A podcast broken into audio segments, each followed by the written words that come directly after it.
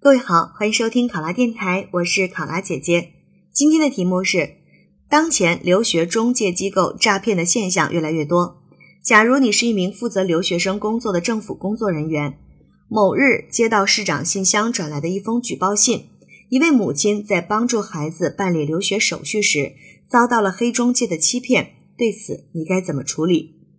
这道题目和我们以前接触过的举报类题目不太一样的是呢，这是一位母亲在办理手续的时候自己遭遇到的一些事情，所以这件事情的真伪啊，或者说这件事情的真实性，基本上是不需要去再进行核查和考证的，而更多的我们需要去调查了解的是他遭到黑中介的欺骗，这中间的具体过程，他的一些呃行骗的方式以及受骗的金额等等。并且对这些事情进行一个核实和最终的处理。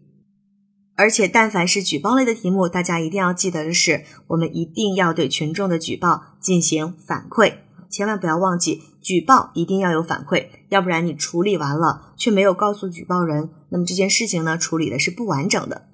好，考生现在开始答题。作为负责留学工作的政府工作人员，确保留学途径的纯洁。维护出国留学人员的利益是我义不容辞的责任。遭到群众被黑中介欺骗钱财这样的事情，我会特别的重视，尽全力为群众挽回损失，使不法中介受到法律的制裁。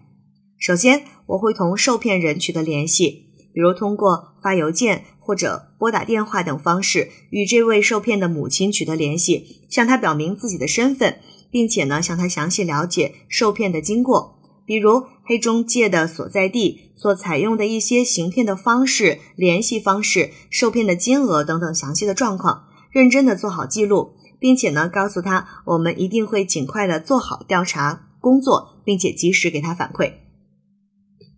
其次，我会进行一个实地的暗访，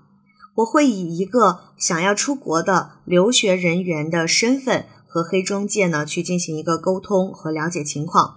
掌握相关的证据之后呢，再和同事联手，以真实身份对于黑中介进行一个调查。而在这个整个明察暗访的过程当中，我也一定会注意到自己的安全，以及做好相应的取证工作。其次，处理涉事的黑中介，我会将了解到的具体情况向领导进行汇报，根据领导的指示对黑中介做出相应的处理。如果涉及到违法，也会根据领导指示。向工商局、公安局等有关部门进行举报，依法严肃去惩戒黑中介。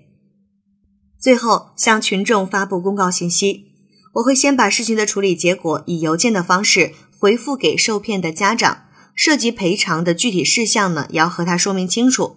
同时，我也会在单位的官网或者是微信公众号上发布一个警示公告，防止类似的事情再次发生。也欢迎群众在发现黑中介之后积极举报，并承诺一经查实严厉查处，坚决维护好广大群众的合法权益。考生答题完毕。